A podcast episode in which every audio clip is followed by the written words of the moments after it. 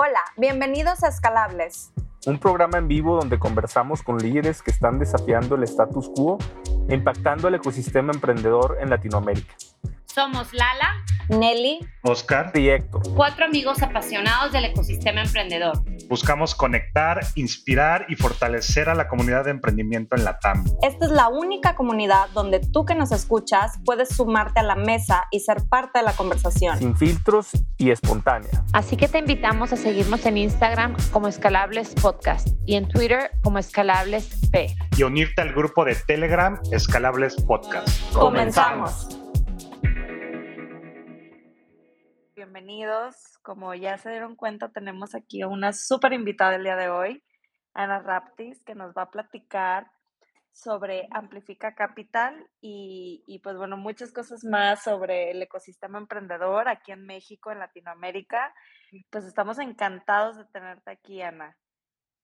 No, pues muchas gracias por la invitación. Estoy súper contenta de estar con ustedes eh, el día de hoy y, pues en la noche, ¿no? Y, justo como un año después de que hablamos y para hablar de los avances y cómo va todo. La verdad es que yo estoy muy emocionada de que Ana esté aquí, eh, una mujer a la que admiro mucho. La última vez que estuvimos aquí, en verdad para mí tú fuiste una inspiración para iniciar en esta aventura del mundo de, de lanzarme de, de, de, Angel Investor, entonces para mí significa mucho el que estés acá de regreso.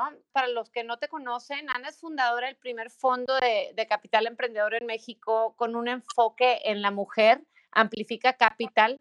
Su lema es invierte en el cambio que quieres ver. Ana es eh, LP Limited Partner en eh, varios fondos de capital de riesgo en México y en Estados Unidos y fue reconocida como una de las principales inversionistas por la Asociación de Capital de Riesgo de América Latina, LAFCA. Ana también es cofundadora de Mujeres Invirtiendo y de Voz Experta México y tiene una amplia experiencia en el sector energético y ahorita nos platicarás.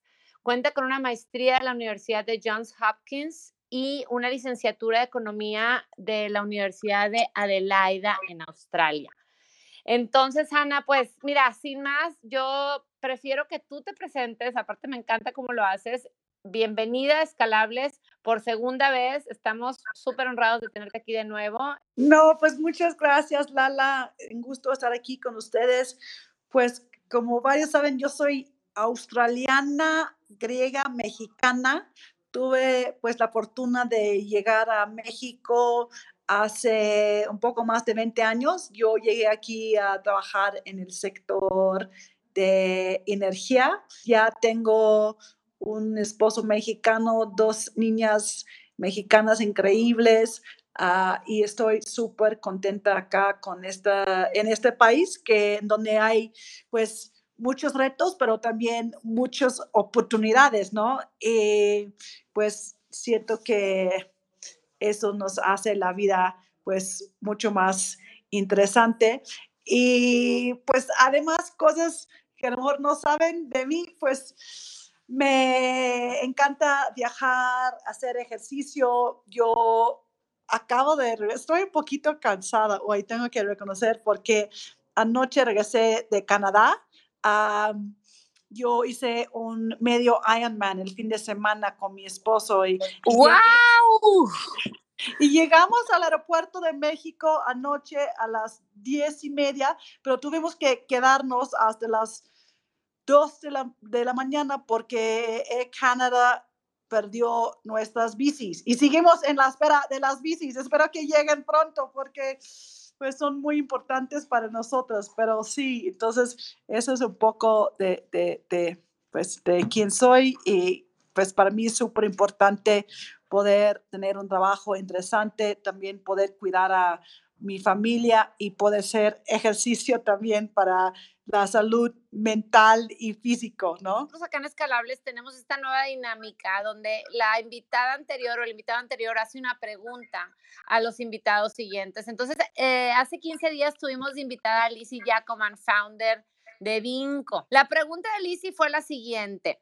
¿Cuál es la habilidad o cualidad más importante que crees que las mujeres pueden aprovechar a su favor al momento de levantar capital? Muy buena pregunta. Es que, pues yo siento que como por naturaleza, como mujeres, eh, muchas veces estamos acostumbrados a, pues, ver el tema de como systems thinking, ¿no? Pensar en, cómo interactúa todo y la visión uh, global, ¿no? Y siento que es muy importante poder comunicar esto uh, cuando estamos levantando capital, demostrar que realmente podemos pensar uh, en grande y, y, compartir esta visión, porque yo siento que muchas veces critican a la mujer de, de pensar demasiado uh, chiquito.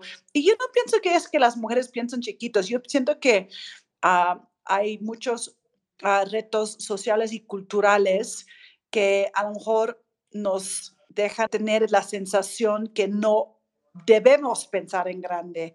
entonces, el chiste es como compartir esta visión que tenemos adentro y usar esta voz que tenemos para compartir la, visión. Ah, yo siento que eso es súper importante para las mujeres. Diana, y antes de meternos en profundidad de Amplifica Capital, eh, y ya que Lizzie nos hizo esta pregunta, la verdad es que bastante profunda y que hablas de esa voz de la mujer, literal me voy a tener que brincar las preguntas que teníamos preparadas para el final, pero viene al caso con esto justo ahorita estoy leyendo el libro de Sheryl Sandberg, de, es la, la Chief Operating Officer de Meta, Facebook, antes Facebook, y habla cómo para las mujeres es más complicado conseguir un mentor o una mentora porque la gente que ocupa las posiciones de poder son los hombres, en su mayoría, y luego está medio que mal visto que el mentor y la mujer.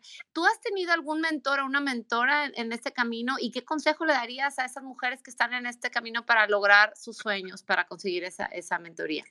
Muy buena pregunta. Y justo toqué este tema hoy con otra persona. Yo no he tenido un mentor en particular.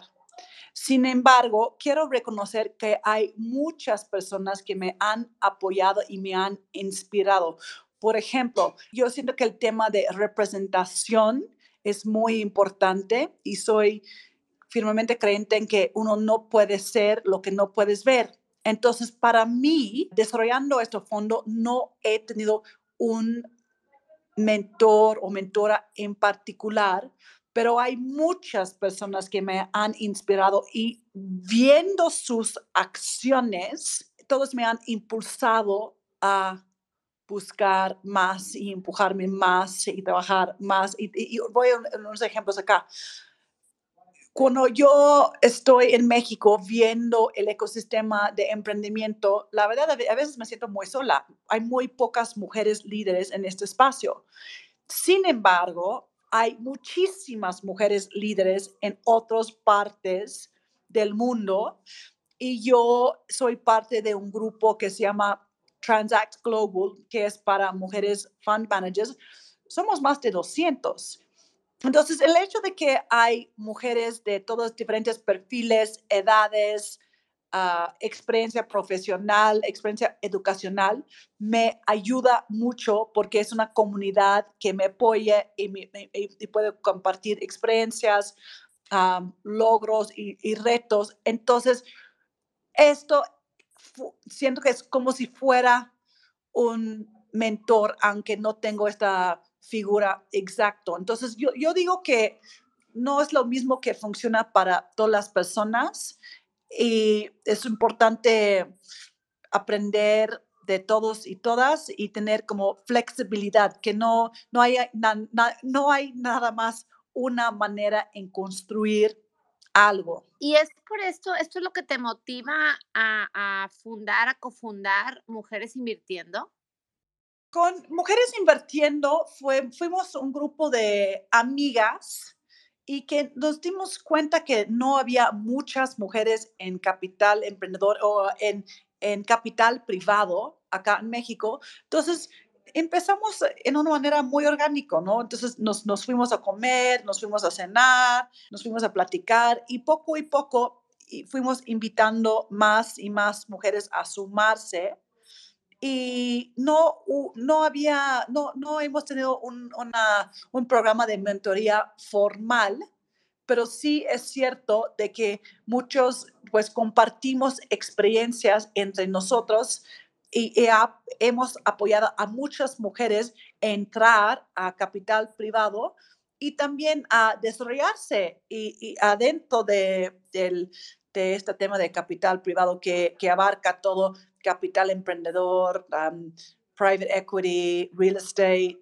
y diferentes fondos fondos privados. Entonces, lo que nos motivó fue poder apoyar a otras mujeres y conectar nosotras con otras mujeres en una, forma profesional. Oye, Ana, ¿y así es como nace eh, Amplifica Capital? ¿O, o cómo, cómo es que tú decides crear un fondo de Venture Capital?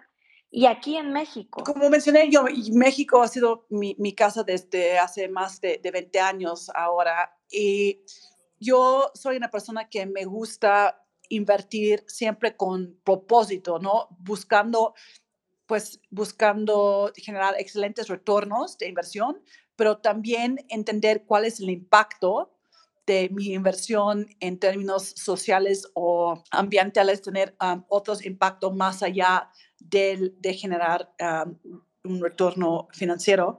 Entonces, lo que me impactó mucho, pues primero entrar a este espacio fue porque yo vi con mi experiencia Ah, trabajando en diferentes industrias podría aportar valor a emprendedores. Me gusta pasar tiempo con emprendedores, a escucharlos, apoyarlos, conectarlos.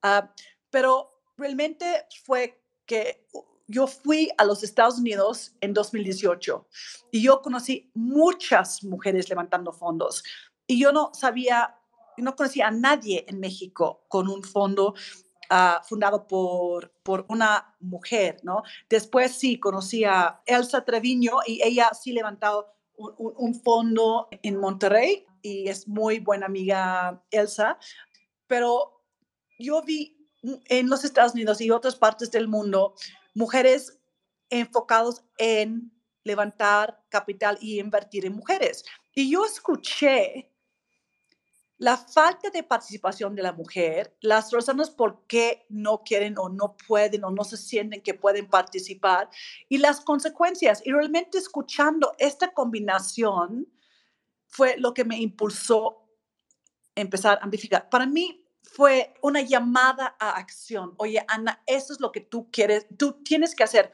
porque realmente fue la combinación de que las mujeres delegan en general a 90% delegan sus decisiones de inversión a un hombre, ¿cuáles son las consecuencias de esto? Porque realmente puedes decir, oye, ¿qué importa? ¿Quién toma las decisiones de inversión? Es que eh, el dinero no tiene género.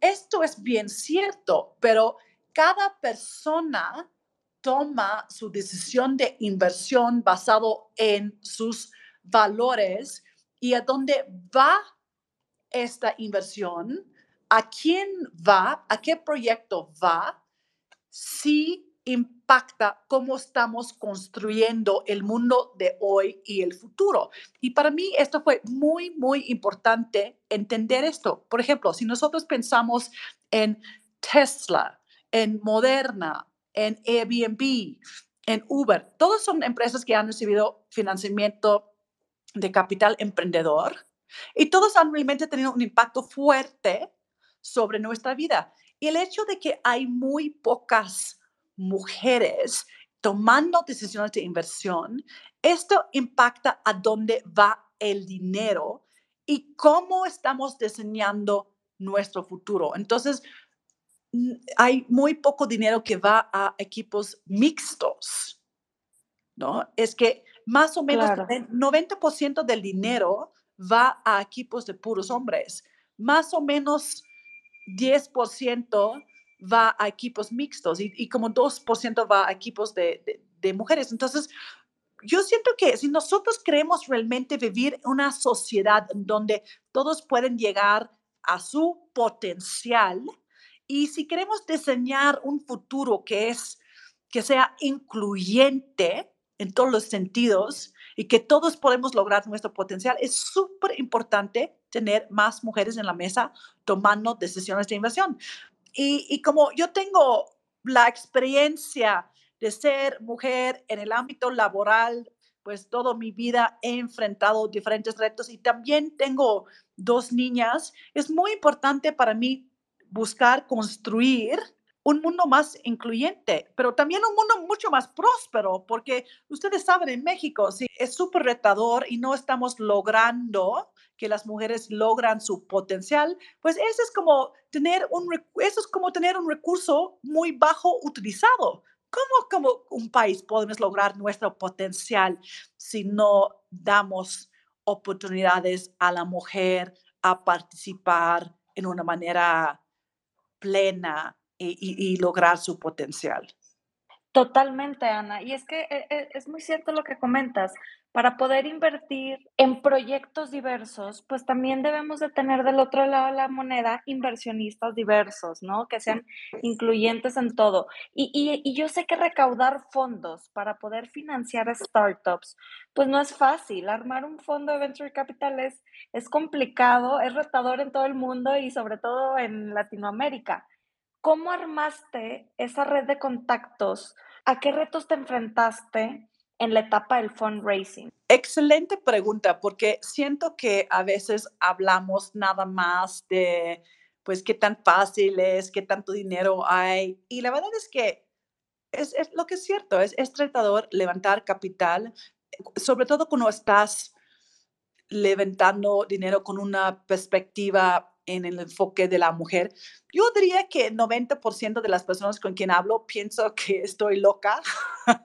Dicen, oye, Ana, ¿cómo es posible que escogiste hacer algo así? Realmente ya no eres una niña chiquita, ¿no? Ah, pero el chiste es ser auténtico y realmente enfocar en lo que quieres lograr. Yo sé que quiero lograr, yo sé que es muy importante y tengo que ir identificando la gente que identifican y tienen una afinidad con lo que estoy haciendo.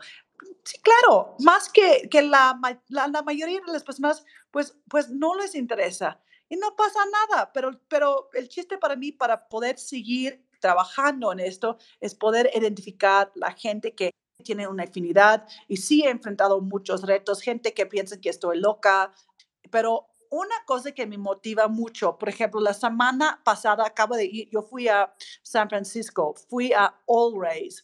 All Race es una organización muy similar a Mujeres Invirtiendo en México, pero el enfoque es 100% en VC, entonces mujeres en VC. Y la conferencia para mí fue súper inspiradora porque había mujeres de todas diferentes edades, perfiles, colores. Y yo digo, oye, eso es el ecosistema que yo quiero ver. Yo me sentí en casa participando en este grupo tan diverso, ¿no? la verdad es que me, encantó y eso es lo que estoy buscando, ayudar la construcción de un ecosistema mucho más diverso eh, eh, en México. Entonces, sí, sí, es cierto, Nelly, hay muchos retos que enfrentamos todos los días, pero estoy como súper enfocado en lo que quiero lograr y eso es lo que me da mucha fuerza para poder seguir. Me encanta y se nota la pasión que transmites al hablar de esto. Oye, Ana, platícanos entonces, ¿cómo definiste tu tesis de inversión y platícanos cuál es para todos aquellos que apenas están conociendo Amplifica Capital, ¿en, qué, cuál es la tesis de inversión que tienen? Nosotros estamos invirtiendo en empresas de etapas tempranos, entonces desde pre-seed hasta seed, uh, que están usando tecnología para resolver problemas importantes en América Latina.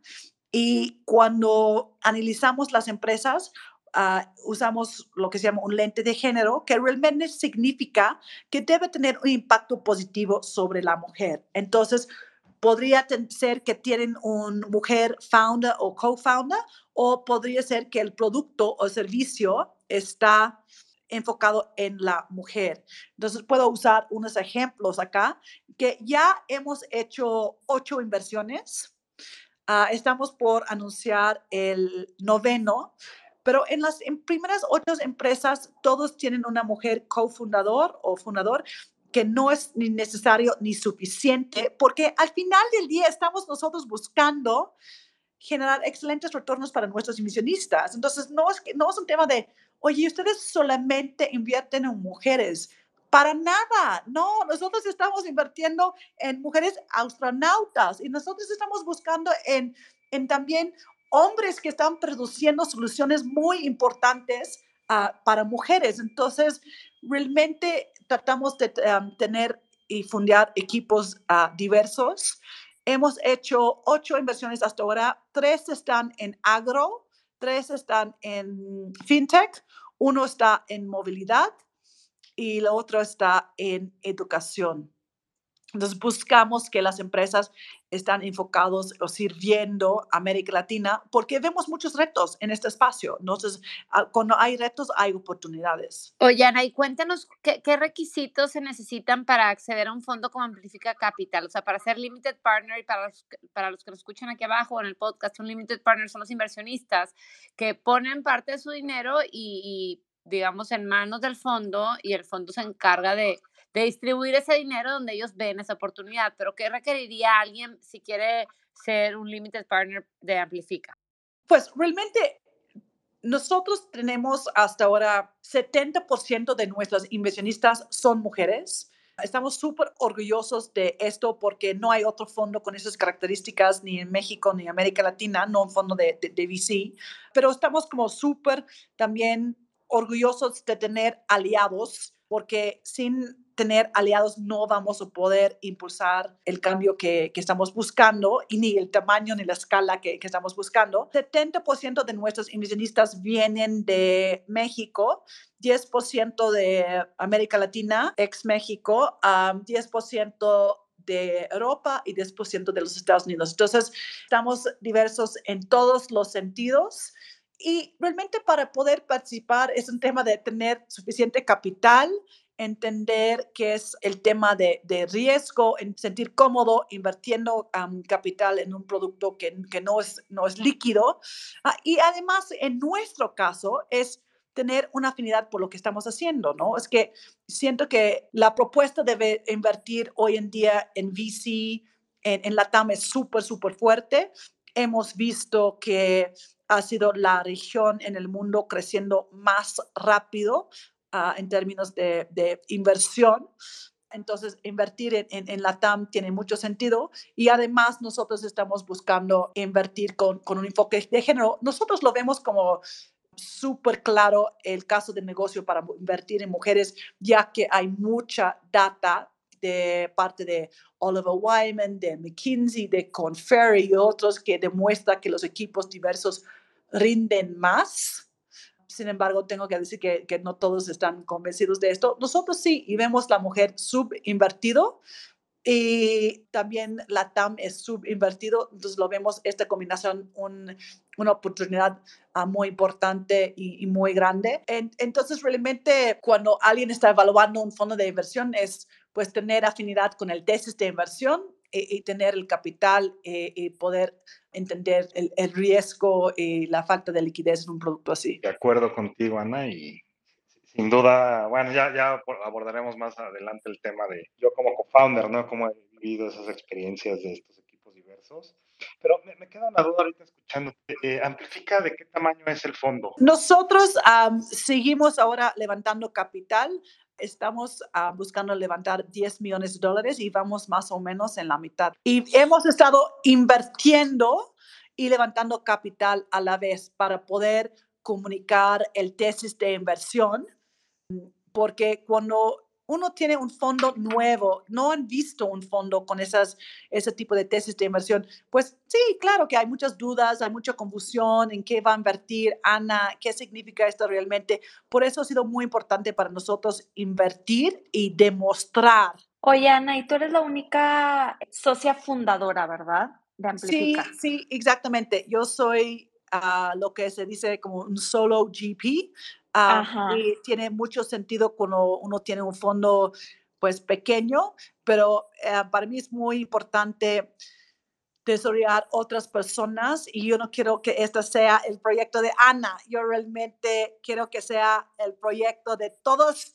los inversionistas eh, y que todos los colaboradores, ¿no? Es que para mí es súper importante que, que, que todos se sienten como como parte de esto para construirlo juntos.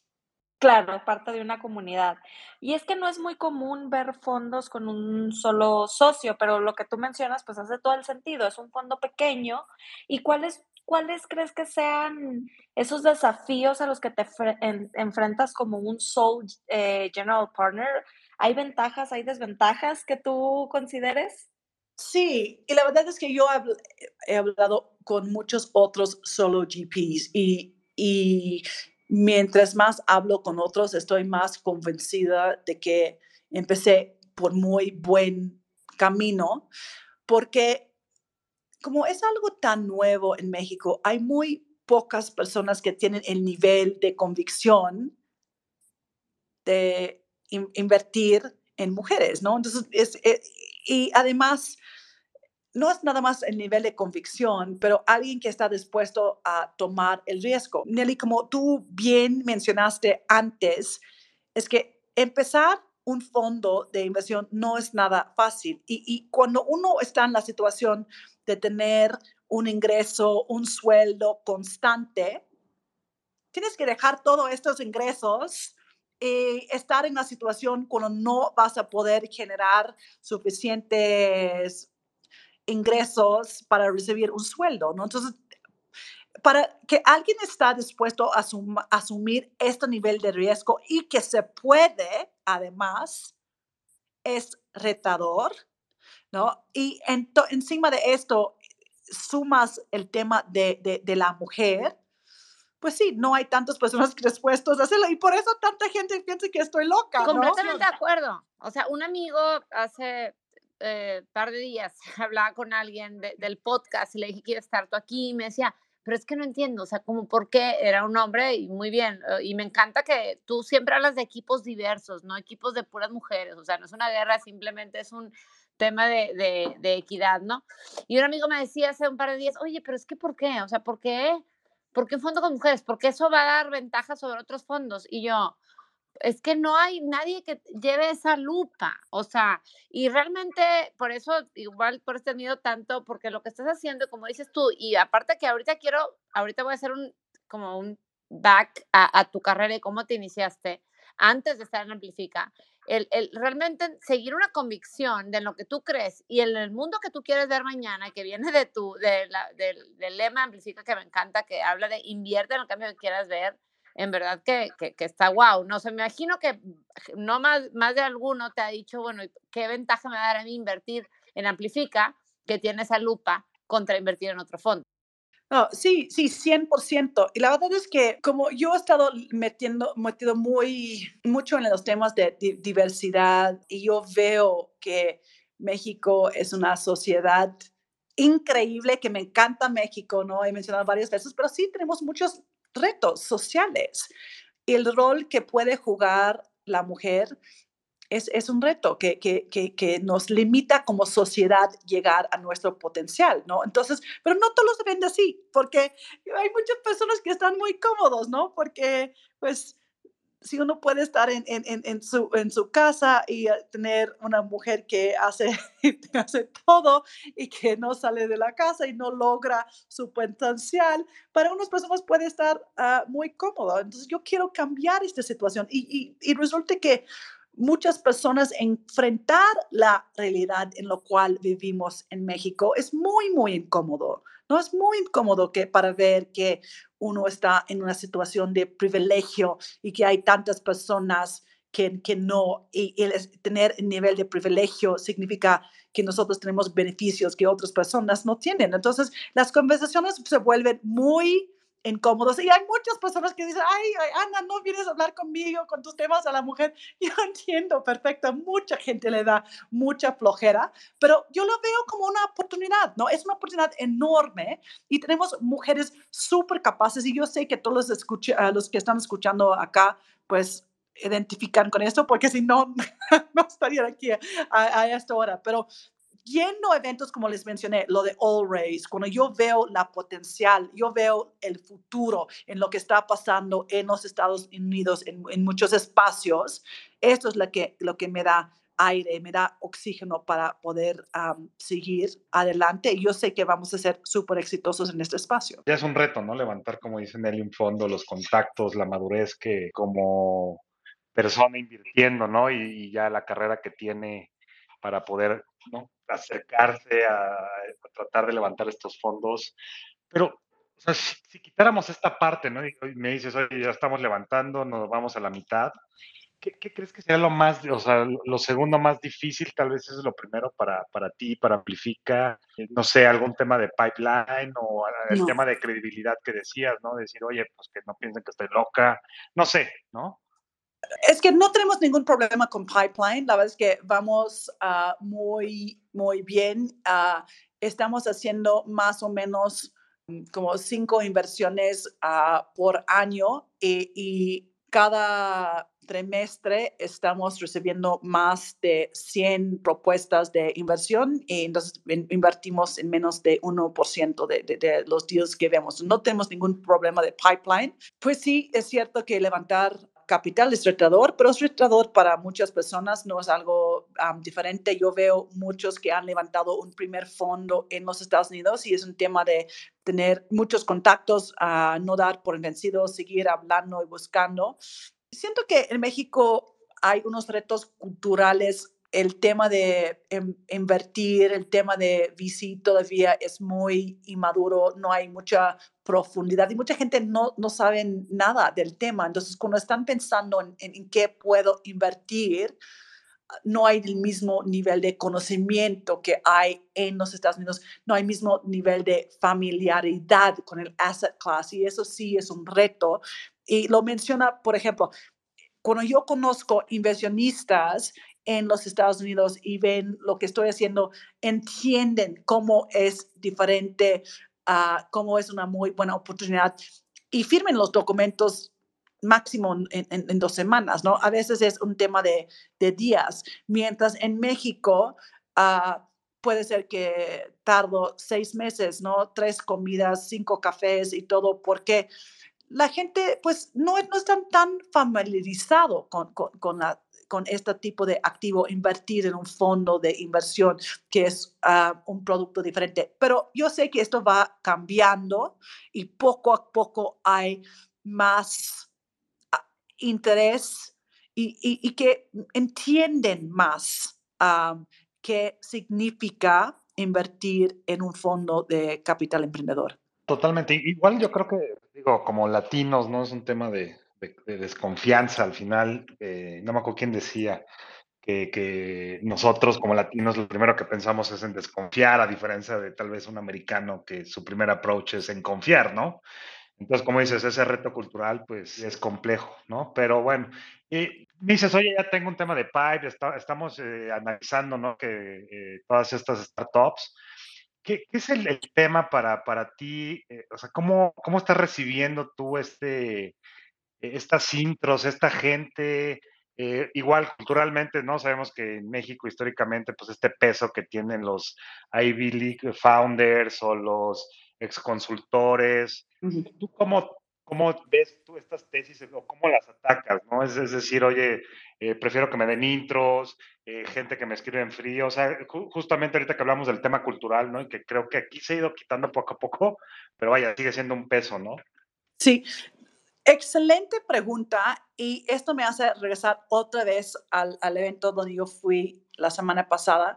Uh, siento que yo escuché a Frida Capo hablar de, de Capo Capital y ellos tienen una política 100% que no aceptan ningún warm intro, que todo tiene que ir a través de su página. Yo veo en los Estados Unidos más y más fondos así, aunque 100% lo que dices, Oscar, la razón por la cual ellos lo están haciendo es que han visto VC como el club de Toby, de nada más pues los hombres blancos de Ivy League y que compartiendo su privilegio entre ellos. Entonces hay gente que están buscando cambiar ese sistema y yo siento que es muy, muy sano porque en México pues hay, y en todo el mundo, es que el talento está en todos lugares, pero las oportunidades no. Entonces, yo realmente prefiero cuando los emprendedores meten su información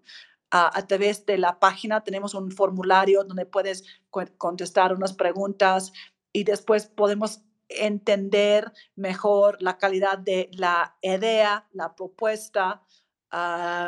entonces, esto es lo que yo prefiero, pero también es como la naturaleza humana que nos gusta conocer las personas y yo he conocido muchas personas que vienen de perfiles diferentes en demo days.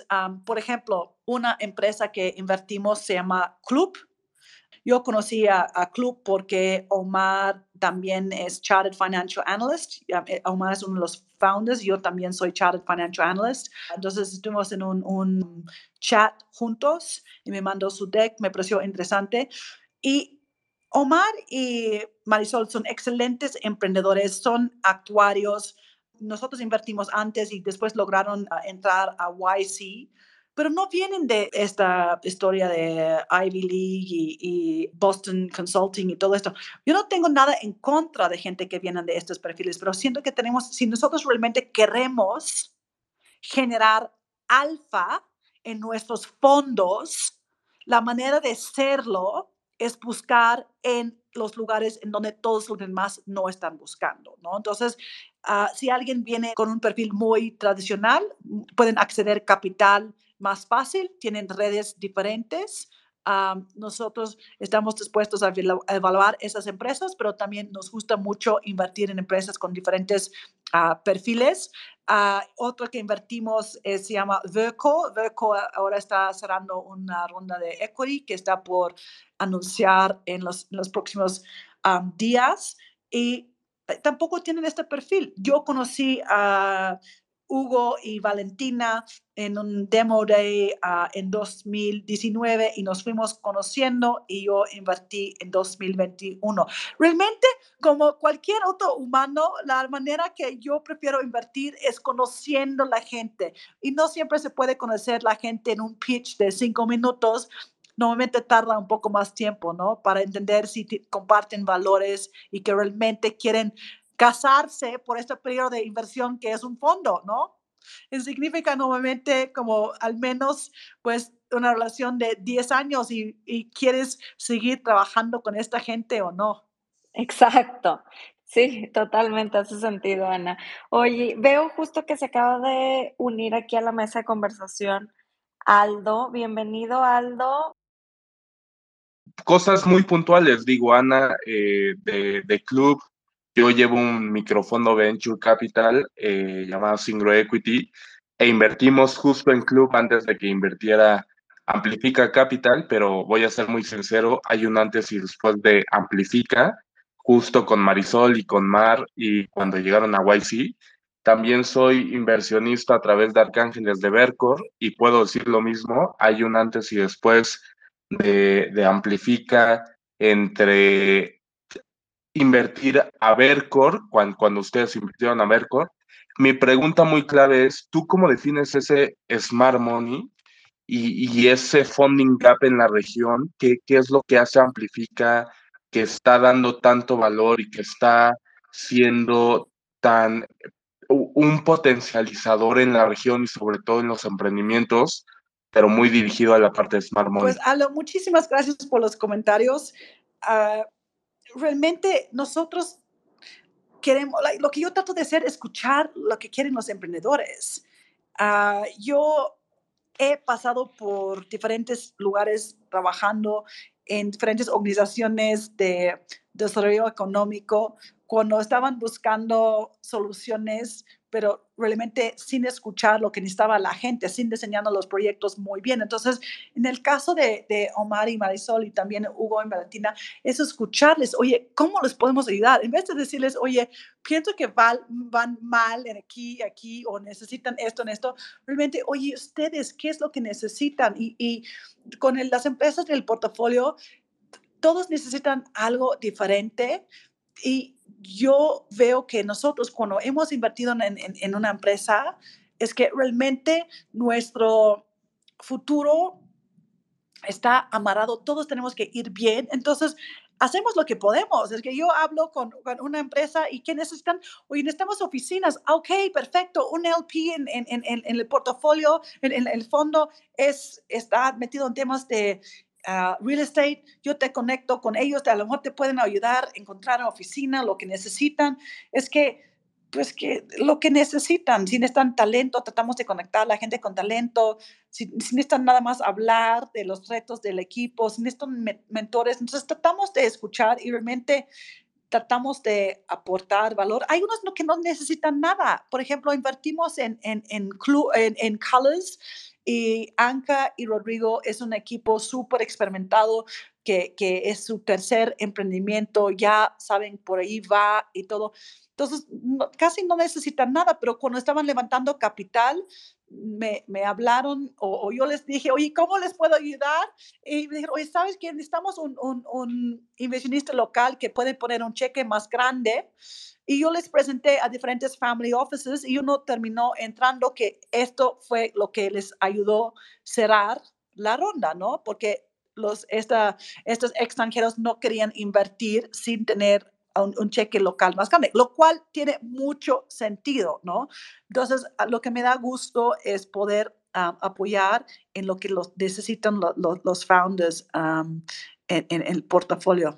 Ah, eso es súper, súper importante para mí porque si no podemos aportar valor, pues es como nada más hacer crowdfunding o firmar un cheque en, en, Angeles, lo cual no hay ningún problema con esto, pero realmente a mí me gusta conocer los emprendedores y, poder aportar valor. Gracias, Ana. No, completamente de acuerdo. La verdad es que, como dicen, eh, cuando como emprendedor, ¿no? Cuando decides que un fondo invierte en ti o le permites que un fondo invierta en ti, no es nada más el dinero, sino todo lo, lo demás que, que, están aportando. Sin duda, bastante valioso. Tenemos aquí también a Maite. Entonces, adelante, Maite, cuéntanos. Hello, hello. Ana, me encanta escuchar lo que dices, toda la perspectiva de género en temas de inversión en VC. Lo comparto y lo celebro. Felicidades.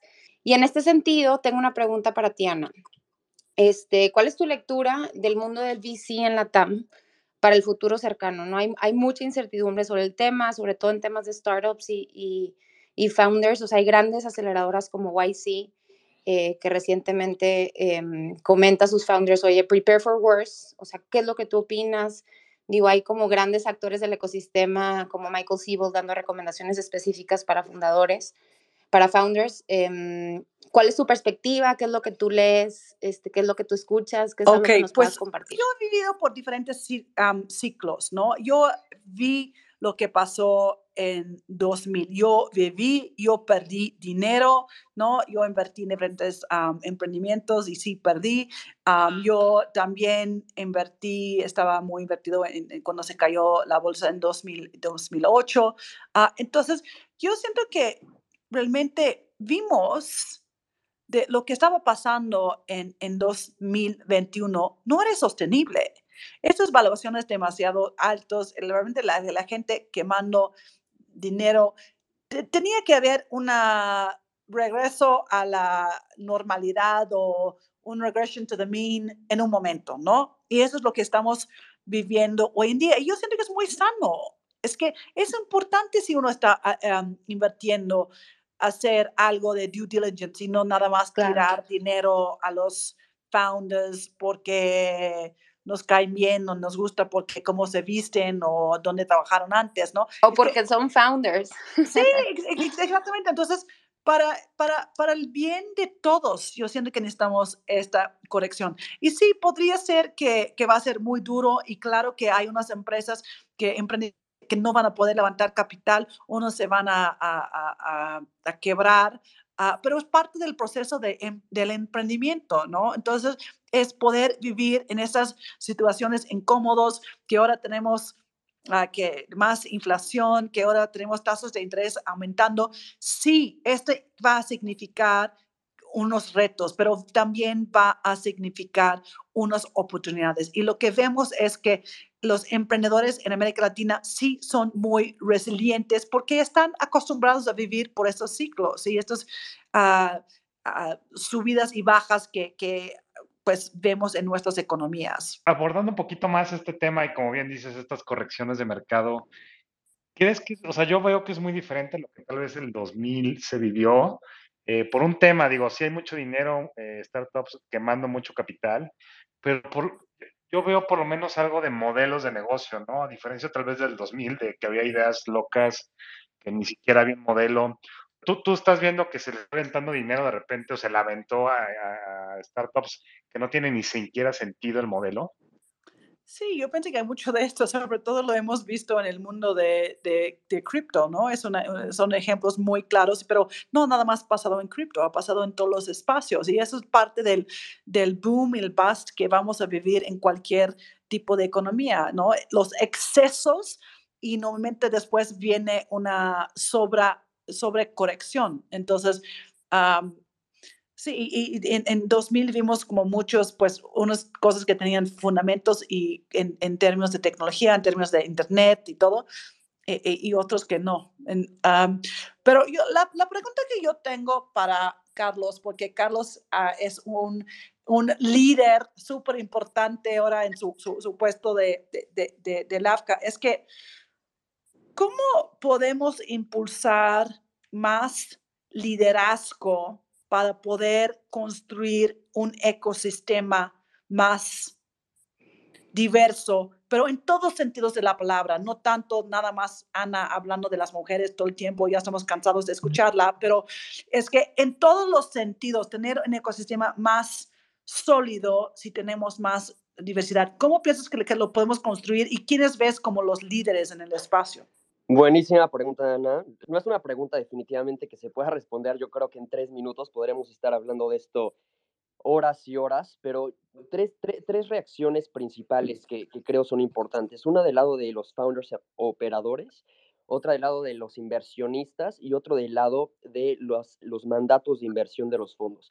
Empeza, empezando por, por la parte de los, de, los, de los operadores y de los founders, de hecho nos estamos dando cuenta que a nivel Latinoamérica, estamos teniendo una contratendencia muy importante con respecto a los otros mercados globales, por ejemplo, de comparación con Europa, con Asia y con Estados Unidos. El año pasado nosotros nos dimos cuenta que alrededor de, de entre 25 y 26% de todos los dólares que fueron destinados a startups a nivel Latinoamérica fueron destinados a, a compañías lideradas por una mujer. Nosotros, nosotros cuando decimos liderados por una mujer, nos referimos a que tengan a una mujer CEO o a una mujer cofundadora. ¿Por qué? Porque nos interesa que la mujer tenga un rol de toma de decisión importante, ya sea activamente dentro de la empresa o que pueda, pueda beneficiarse del, del tan llamado upside que puede generar tener una equity, un equity percentage, un ownership dentro de la compañía. Entonces, 25-26% evidentemente vamos a ver si ese tipo de, de, de, participación, que evidentemente nos gustaría que fuera 50%, pero vamos a ver si ese tipo de participación puede mantenerse este año. Es importante también recalcar que está muy, muy relacionado a, a rondas a, rondas late stage, rondas de crecimiento, de growth equity, de, de, de rondas de crecimiento, no early stage, el, el hecho de, de, por qué está tan sesgado al 25-26%. Por ejemplo, vimos a Kavak con Lorean García, o vimos a Laika, o vimos a Ripio, que estaban levantando rondas significativas, obviamente Newbank, ¿no? que, que levantó antes de irse um, ya a la bolsa. Entonces, por lado de los operadores, estamos viendo una tendencia alcista, estamos viendo una tendencia positiva, pero falta mucho. Del lado de las inversionistas, lo que nos hace falta también es ver a más mujeres GPs, ver más mujeres en posición de toma de, inversión, de decisión de inversión, eh, de, para poder escribir más cheques, no solamente en la parte junior de los fondos, que también obviamente es importante, pero también ese, es, esa capacidad de los fondos de poder promover de talento interno desde las empresas sin que haya tanta rotación entre fondos. Consideramos que es importante a nivel ecosistema. Hemos visto que ha ido creciendo, pero en el orden de 10 a 15% en los últimos dos años. Por lo tanto, todavía nos falta, nos falta mucho, mucho por hacer a nivel ecosistema, definitivamente. Y, y en mi tercer comentario que haría es a nivel mandato de inversión. Evidentemente nosotros somos muy, muy, muy grandes fans de, del trabajo de Amplifica pero consideramos que en el largo plazo, y esto, bueno, me, me, encantaría saber un poco también tu idea, Ana, aquí, aquí con la audiencia, pero en, en, en el largo plazo nos gustaría ver que, que la, la, convicción en inversiones, ya sea para el mercado, iba a decir mercado femenino, bueno, mercado de, de mujeres femenino en general, o eh, lideradas por mujeres, no solamente se convierte en un investment mandate de nicho, sino se convierte en un investment mandate que permee los fondos tradicionales de VCs, que también a lo largo de toda la etapa de inversión puede estar invirtiendo desde en etapas tempranas, en growth, growth stage, o hasta también ya a nivel private equity. ¿Y a qué me refiero con esto? creo que al ecosistema le falta mucho métricas para poder estar midiendo no solamente, por ejemplo, eh, el rol de Amplifica, pero sino los, el rol que tienen fondos tradicionales de VCs que han estado invirtiendo, no sé, 5, 10, 15, 20 años y qué porcentaje de, sus, de las transacciones y de los deals que hacen de manera anual son, para, eh, son destinadas a, startups que son women-led. ¿No? ¿Qué porcentaje de su tesis no solamente está complementada por sector y por etapa de inversión, sino por esta convicción en la paridad de género y la, y la diversidad más, más a grandes rasgos, no solamente género, sino diversidad a más a grandes rasgos? ¿Y por qué me refiero más a diversidad? Porque también creo que siento que hay otro problema en Latinoamérica que no solamente es la parte de género, sino es la parte de cómo podemos medir a nivel ecosistema regional, la, ahora sí que la diferente diversidad que encontramos en países. En Brasil tenemos más de el 60-70% de la población es afrodescendiente y esto no está representado en las comunidades ni de inversión ni en las comunidades de operación ni de, founders. En México evidentemente no tenemos esa, esa, ese mosaico poblacional. Entonces, evidentemente nos interesa mucho el tema, estamos muy en baby steps, pero, pero creo que estamos viendo muy buen progreso y nos encanta ver a Amplifica siempre liderando. Muchísimas gracias, Carlos. Yo comparto lo que, que tus sentimientos acá, pero lo que me da un poco frustración a veces es que no veo un fuerte liderazgo de parte de los LPs que están escribiendo cheques, porque si ellos realmente pueden definir cómo a dónde van los, la, la, inversión y insistir en la formación de los equipos de inversión. Y, yo estoy 100% de acuerdo contigo que tenemos que ver más a mujeres GPs, pero tenemos que ver como más personas diferentes como GPs también, como tú dijiste, la, la, situación en Brasil, en México tenemos otras características que a lo mejor no es la gente de, de, de Afro, Afroamérica, pero Ah, es, gente que, que vienen de diferentes ambientes como, como social, socioeconómicos, uh, diferentes habilidades, también la comunidad de LGBTQ.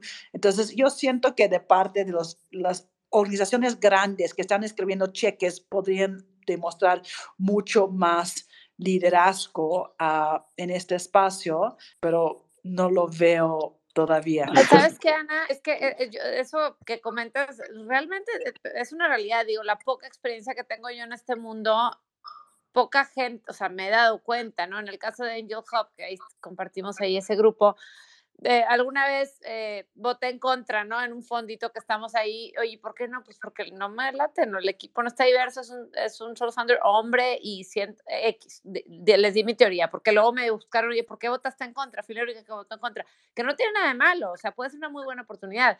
Pero concuerdo contigo en que sí falta ese, pero es, es como una cadenita, o sea, si no hay el PIS, eh, si no hay un equipo del PIS diverso, pues más complicado que el GP sea diverso y, así se va sumando. Digo, no sé, puedo estar en contra de lo que digo, pero en mi experiencia propia sí lo veo.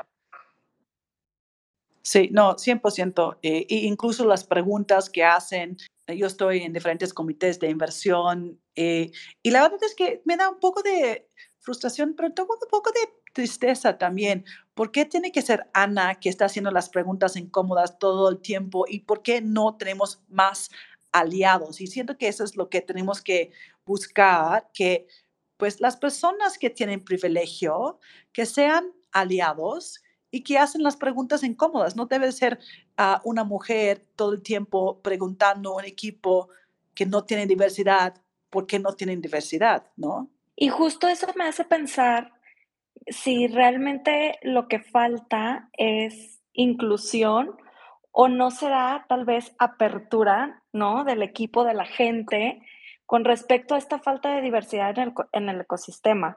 ¿Qué opinan Ana, Carlos? Pues, eh, Nelly, es, una, a ver, definitivamente falta, yo creo que falta tanto inclusión como apertura. Yo, yo creo que no es ni una ni otra y también creo que la medida que haya más inclusión del lado de, de los GPs, del lado de inversión, evidentemente se puede, se puede entender más hasta la problemática por la que eh, eh, ciertos problemas que están addressing ciertas, ciertas founders de mejor manera y puede haber cierta convicción, mejor convicción en cierto tipo de inversiones que si no hubieran eh, mujeres GPs del otro lado de la mesa. Ahora, siento que también tenemos que tener como consideración a qué tipos de LPs nos estamos refiriendo y siento que todos están pasando por un tipo, un tipo de transición interesante en donde hay diferentes puntos de presión, eh, algunos más soft que otros, algunos más lentos que otros para poder acomodar estas tesis de, de, de, inclusión de género. ¿A qué, ¿A qué me refiero con esto? Cuando estamos hablando con family offices, normalmente lo que nos encontramos es que el cambio generacional que está habiendo eh, dentro, dentro de las familias definitivamente está haciendo algo positivo en, en, cuanto a, en cuanto a que ellos como LPs se sientan muchísimo más abiertos y con mayor convicción en apoyar a, fondos que tengan diversidad a nivel GP. Entonces, eso por el lado de Family Offices, y normalmente vemos a Family Offices invirtiendo más en el fondo 1 o fondo 2 de eh, de, de, fund managers emergentes, entonces definitivamente eso ayuda en la parte naciente del ecosistema. Cuando estamos hablando más de, de, de LPs a nivel institucional, ahí finalmente la presión tiene que venir directamente de sus boards, tiene que ver definitivamente desde, desde los, lo más senior, de, que, quien controla los, los portafolios de, allocations, para que ellos puedan tener ahí cierta presión para saber en qué fondos puedan estar eh, allocating or not. Ahora, la realidad es que 2022 evidentemente es un año en donde a nivel institucional para fondos más establecidos, pues definitivamente estamos viendo más LPs eh, consolidando algún, algunos de sus tipos de, de relaciones, más, más en el, los fondos 3, fondos 4. Eh, entonces, como que también esa variable va a ser importante durante este año. Por eso nosotros eh, todavía no podemos tener ningún comentario certero, pero queremos esperar a ver qué va a pasar en los próximos dos trimestres, justamente con, con, otra vez vuelvo a decir la misma palabra, pero con la convicción que tienen los GPs para continuar invirtiendo en, una tesis no solamente de género de manera independiente, pero una, una tesis de género de manera, de manera integrada al portafolio que ya están teniendo. Entonces, ese sería mi comentario, nada más como pensar en LPs en diferentes grupos y en diferentes Gracias, Carlos. Y ya que to tocas el tema de, de la empresa familiar, eh, me voy a regresar un poco. Ana, tú en, tu bio hablas, hablas de, de, que tuviste experiencia con la empresa familiar. ¿Cómo te marcó todo esto? ¿Qué tanta experiencia tuviste en la empresa de tu familia? ¿Y cómo eso te liga a lo que haces hoy? Ok, muy buena pregunta y estoy muy contenta que nadie en mi, mi, mi casa habla español y puede escuchar lo que estoy diciendo. Pero fue para mí muy, muy duro. Es que yo crecí en una casa con unos una mamá y papá increíble, con una familia increíble. Del lado de mi mamá uh, eran de, del campo, de agricultura. Del lado de mi papá tenían un negocio de, de, pesca. Y yo no me di cuenta cuando era niña que yo crecí en un ambiente tan machista, porque en mi casa éramos tres mujeres y mi papá hablaba con nosotros como de todos los temas de negocio todo el tiempo, pero yo estaba en el consejo de los negocios familiares hasta recientemente, cuando yo tuve que salir, es que el nivel de como las agresiones, y no nada más microaggressions, ¿no? Que el nivel de agresión contra la mujer ya no lo podía soportar, la verdad. Y, y es un, en, en, una situación en donde mi papá y su hermano empezaron un negocio y ahora, en el negocio, quienes están llevando las dos diferentes empresas son dos hombres primérgenitos que tienen el mismo nombre. Eh, entonces, cuando yo cuestiono, oye, ¿cómo es posible que tenemos esta situación? Es mucho por la cultura, por la tradición, que tenemos que demostrar el respeto al hombre como proveedor y todo. Ah, y que los hombres tienen que, eh, tenemos que apoyar a los hombres para que ellos puedan dar de comer a su familia y que van a poder siempre el nombre de la familia. Entonces, pero yo siento que en los primeros, como no sé, 30, a lo mejor los primeros 40 años de mi vida, no quería reconocer esta situación porque es muy doloroso reconocer este nivel de, de sesgo, uh, consciente o inconsciente en tu propia familia y el daño que te está haciendo.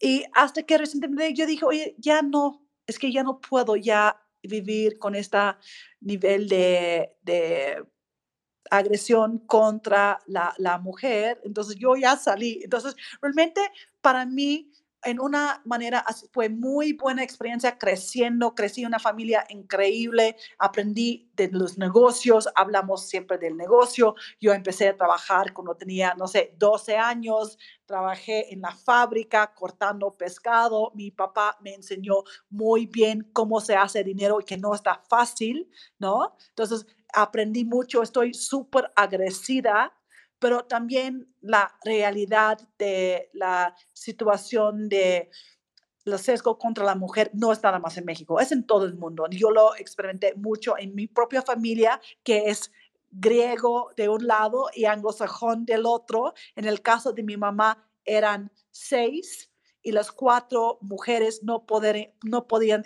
heredar y el hombre que quedó en la familia heredó todo. Entonces, siento que ahora de lo que yo he visto en mi vida, pues tengo que, quiero cambiar esta situación. No puede ser que seguimos así. Claro, no, y sin duda toda esta experiencia te ha ayudado a ser resiliente, definitivamente.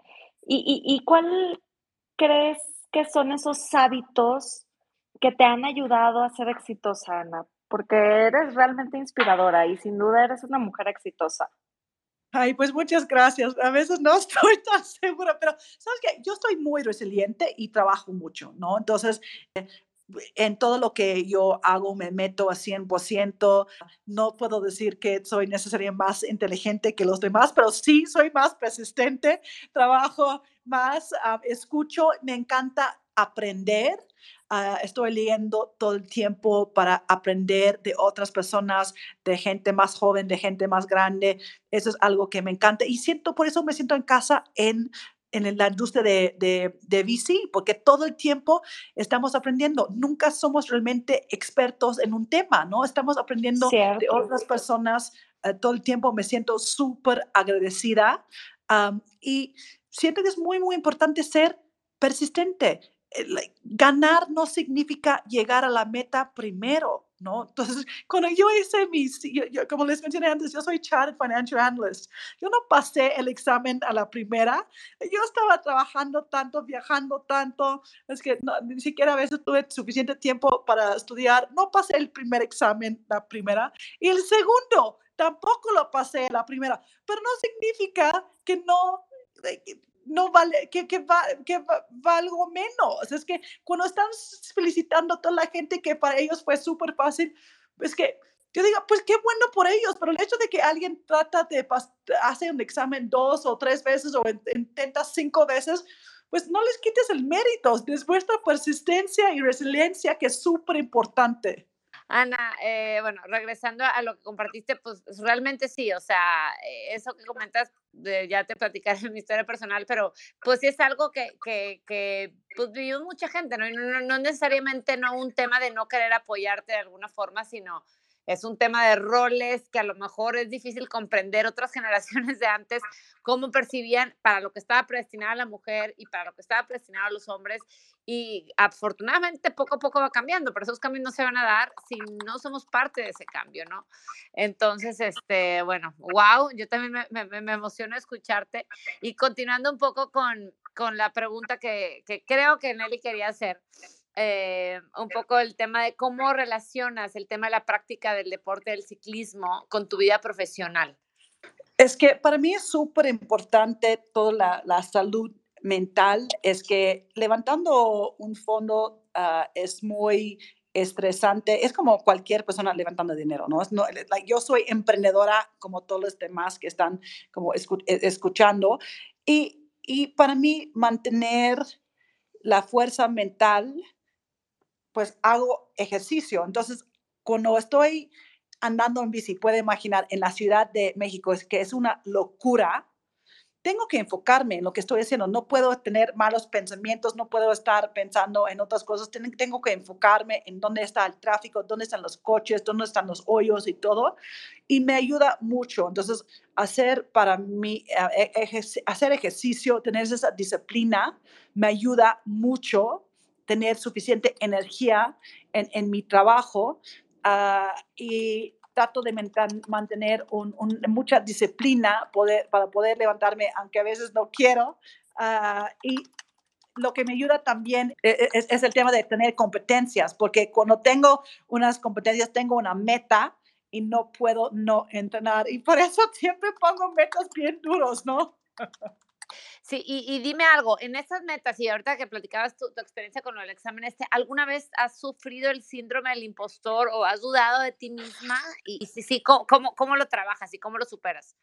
Todo el tiempo, todo el tiempo. Yo me acuerdo que la primera vez que yo hice un triatlón pensé que estaba loca. Las que, y, y lo mismo con, con todas las cosas que estoy haciendo. Muchas veces estoy afuera de mi zona de confort. Estoy pensando, oye, ¿por qué? Estoy haciendo esto, podría tener una vida mucho más fácil, podría hacer nada, yo podría pasar mis días como haciendo un pedicure y manicure. Siempre he sido así desde chiquita, siempre he buscado hacer demasiadas cosas, complicarme la vida, tener retos. No sé, supongo que es un vicio, supongo que representa algo terrible en mi carácter y mi ser, pero sí soy y sí, todo el tiempo tengo dudas de si lo puedo lograr y sí lo logro, ¿no? Y de, ay, ok, ya, entonces, ¿qué sigue? Increíble. A ver, tenemos la tradición acá también en Escalables de al final hacer algunas preguntas rápidas. Le llamamos preguntas relámpago. ¿Estás lista? Ok, ok. Tengo un poco de miedo, la verdad. no, no, están tranquilos, están tranquilos. A ver, bueno, mentira, mentira. Oscar, tú tenías una pregunta de los next steps antes de irme a las relámpago. Ya, ya nos estábamos saltando eh, la, la, parte del cierre, Ana, que digo, importante, ¿no? ¿Cuáles son los next steps para Amplifica? Pues los siguientes pasos para ti. No, pues sí, súper fácil. Es que para nosotros eh, nuestra meta en el, los próximos meses es, es aumentar el tamaño del fondo, que, que, que, siempre es, es, un reto, pero ah, vamos muy bien. Entonces, y estamos identificando las próximas inversiones. Estamos por anunciar el noveno uh, inversión. Entonces, estoy súper, súper entusiasmada y creciendo el equipo. La verdad es que somos aquí en este equipo de Amplifica luchadoras, uh, muy resilientes y buscando oportunidades por todos lados. Entonces estoy como súper, súper contenta con la oportunidad de, de, tener este fondo y con el equipo que vamos construyendo. Perfecto. Buenísimo. pues ahora sí, Lala. Ahora sí, después de los next steps, ahí van las preguntas relámpagos, sin miedo. Ahí te va la primera. Menciona algo que te gustaría que la gente supiera de ti, que en general no saben. Pues que tengo dos niñas increíbles. Me encanta. A ver, ¿algo en tu bucket list que te falte de palomear? Quiero hacer el Hout Route, que son de siete días de andar en bici, de Nice a Megève. ¡Wow! ¡Qué padre! A ver, ¿libro favorito?